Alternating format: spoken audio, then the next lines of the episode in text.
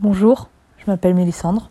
Je suis une adolescente de 4e et victime d'harcèlement depuis des mois sur les réseaux sociaux et à l'école. Enfant, je louchais d'un œil, j'avais des problèmes de poids et j'étais en avance scolairement. Ce qui m'a valu, dès la primaire, des surnoms moqueurs et des insultes. Oh la télote, la bigleuse, la grosse larve de service Quand j'étais en quatrième, pendant un voyage scolaire, je me suis endormie dans le bus et j'ai ronflé. Il y a un de mes camarades qui m'a filmé et il a partagé la vidéo sur les réseaux sociaux. J'ai vraiment ressenti un sentiment d'humiliation. Surtout quand j'ai compris que la vidéo avait tourné dans plusieurs collèges. J'avais été la risée d'une foule d'élèves. En classe de troisième, ma famille et moi avons déménagé. Je pensais avoir tourné la page de ce cyberharcèlement, pouvoir m'intégrer dans un nouvel établissement. Mais avant même de m'asseoir pour la première fois sur les bancs du collège, j'étais déjà connue. Je l'ai ressenti comme un échec. Il me serait impossible de me faire des amis. Très vite, elle reçoit des messages hostiles et des menaces de mort. C'était un effet boule de neige. Si quelqu'un la critiquait, les copains de cette personne la critiquaient aussi. Si vous continuez, je peux porter plainte. Tu veux porter plainte contre moi, salope? Va te suicider. Je l'ai très mal vécu. Ce sont des paroles très choquantes. Le cyberharcèlement peut aller très loin. D'après Education.gouv, en moyenne 3 enfants se suicident chaque année en France. Et 61% des jeunes harcelés disent avoir eu des idées suicidaires. Je suis allée seule au commissariat sur le chemin, je me suis fait agresser par une jeune fille qui, sur Snapchat, m'avait menacé de me frapper. Deux semaines après, elle m'a vue à la gare et m'a frappé. La police et les pompiers ont dû intervenir. J'ai porté plainte, mais aucun nom n'est ressorti de tous les messages jusqu'à présent. Je suis arrivée dans mon nouveau lycée et le cours de sport était l'occasion rêvée de s'en prendre à moi.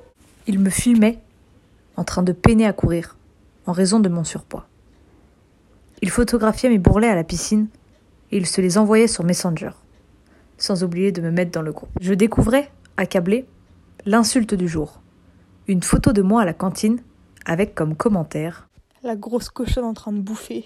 Bonne à rien. Pendant mes congés, j'avais le droit à des compilations d'images atroces.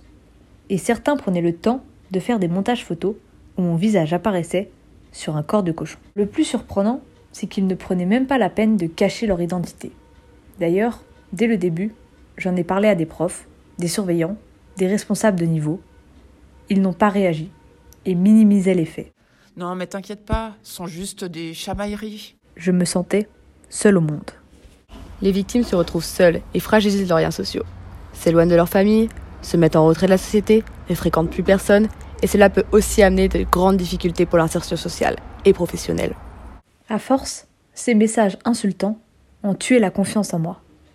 J'ai pris 30 kilos car je mangeais en cachette. J'ai fini par être hospitalisée d'urgence. Aujourd'hui, j'ai du mal à faire confiance aux personnes de mon âge. Je suis toujours hospitalisée depuis un an et quelques jours. Sans téléphone, c'est dur. Je ne pouvais pas laisser mon téléphone portable 30 secondes sans que je reçoive un message. Dans mon cas, c'est une drogue. On y va pour voir ce qui se passe. Le stress, c'est de savoir s'il s'est dit quelque chose sur moi. Les personnes victimes de cyberharcèlement perdent confiance en elles, ainsi qu'aux gens qui les entourent. Au moment même, ils ont du mal à en parler. D'après e-enfance, seulement 10% des enfants victimes de cyberharcèlement en parlent à leurs parents. Des maladies mentales et physiques. Par la suite, des troubles de la socialisation peuvent s'installer. Des attitudes violentes envers les autres, peur constante, dépression, paranoïa, ils perdent leur identité sociale et ont du mal à se considérer comme des êtres sociaux. Le cyberharcèlement Parlons-en.